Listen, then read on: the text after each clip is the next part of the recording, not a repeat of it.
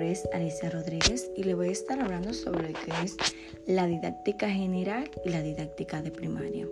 Bueno, la didáctica general puede definirse como la rama de la pedagogía que se encarga de buscar métodos y técnicas para mejorar la enseñanza, de manera que los conocimientos lleguen de una forma eficaz a cada uno de los educandos que suelen ser los niños mientras que la didáctica de primaria es la selección de lecturas recopiladas por la autora, quisiera decirse la docente, como respuesta a las necesidades de la preparación y formación profesional de maestros emergentes.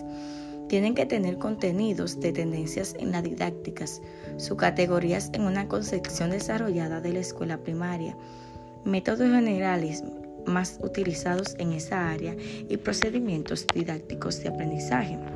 La didáctica es importante la pedagogía y la educación porque permite llevar a cabo y con calidad la tarea docente, seleccionar y utilizar los materiales que facilitan el desarrollo de las competencias y los indicadores de logro. Hasta aquí es la parte sobre lo que es didáctica general y didáctica de primaria y su importancia tanto en la parte de los docentes como de los educandos. Pasen feliz resto del día. Bendiciones.